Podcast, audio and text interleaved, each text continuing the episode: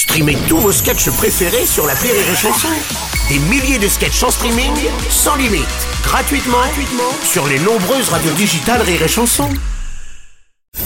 La drôle de chronique La drôle de chronique de Rire et Chanson. Drôle de chronique de Sophie Imbeau ce matin. Sophie, donc tu as choisi la chandeleur comme thème du jour, sérieux. Non mais t'as pas la sensation qu'il y a plus important comme sujet? Attends, mais les crêpes, c'est capital. À l'époque, c'était les queens du gluten. Miskin, elles se sont fait remplacer il y a 30 000 ans par le pain et on pourrait pas leur consacrer ne serait-ce que 3 minutes aujourd'hui. tu te rends pas compte, Bruno, c'est un devoir de mémoire que je fais là. je et puis si je le fais pas, qui le fait? Qui Non, Calme-toi Sophie, calme-toi, ça va bien se passer. Tu vas pas mettre du Nutella en masse sur un blinis, je sais pas ce que c'est moi la chandeleur. Les catholiques se sont appropriés la tradition, les bretons aussi et même Lidl qui dévoile enfin sa crêpière électrique à un tout petit prix pour la chandeleur.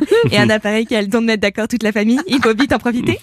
voilà, voilà, donc je voulais remettre un petit peu les choses au clair. Ouais. À l'origine, la chandeleur, c'est une fête païenne inventée par les Romains. À ne surtout pas confondre avec la prière païenne, qui elle a été inventée par Céline Dion en l'an 2000 avant la Rousseau. Ensuite, le concept a été récupéré en 494 par le pape Gélase Ier. Gélase. Ouais, il s'appelait Gélase. Donc j'aimerais bien que tous les loups-boutins, d'Éric, Brocéliande et Clitorine arrêtent de se plaindre. Parce que Gélase, il a créé un concept et en plus il fermait sa gueule.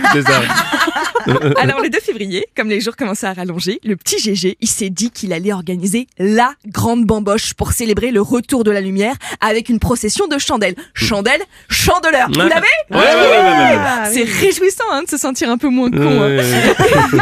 Et là, vous allez me dire, mais pourquoi on fait des crêpes ce jour-là? Mais, Mais pourquoi, on fait des crêpes ce jour-là Je vais vous répondre, mais je ne suis pas une machine. Je fais du mieux que je peux avec les ressources que j'ai, d'accord Pardon, je regarde beaucoup Urgence en ce moment, excusez-moi. Eh ben, on fait des crêpes parce que leur forme ronde et leur couleur dorée rappellent le soleil. Et oui Regarde-les comme ils sont contents d'apprendre. et à l'époque, pour faire les crêpes, on prend tous les ingrédients de l'année non utilisés. On invente donc la chandeleur et aussi l'intoxication alimentaire. Mais dis-moi, d'où vient, d'où vient la tradition de faire sauter les crêpes aussi Oh Bruno, ça n'intéresse personne ce sujet, mais toi t'y vas. Ouais, mais je suis comme Tu ça. Je suis solidaire. Mon petit bonhomme, c'est beau, c'est beau. Et ben à l'origine, faut tenir un louis d'or dans sa main droite, enfin de la thune quoi. Et faire sauter la crêpe de la main gauche. Mm. Et si elle retombe correctement, à toi la grosse moula.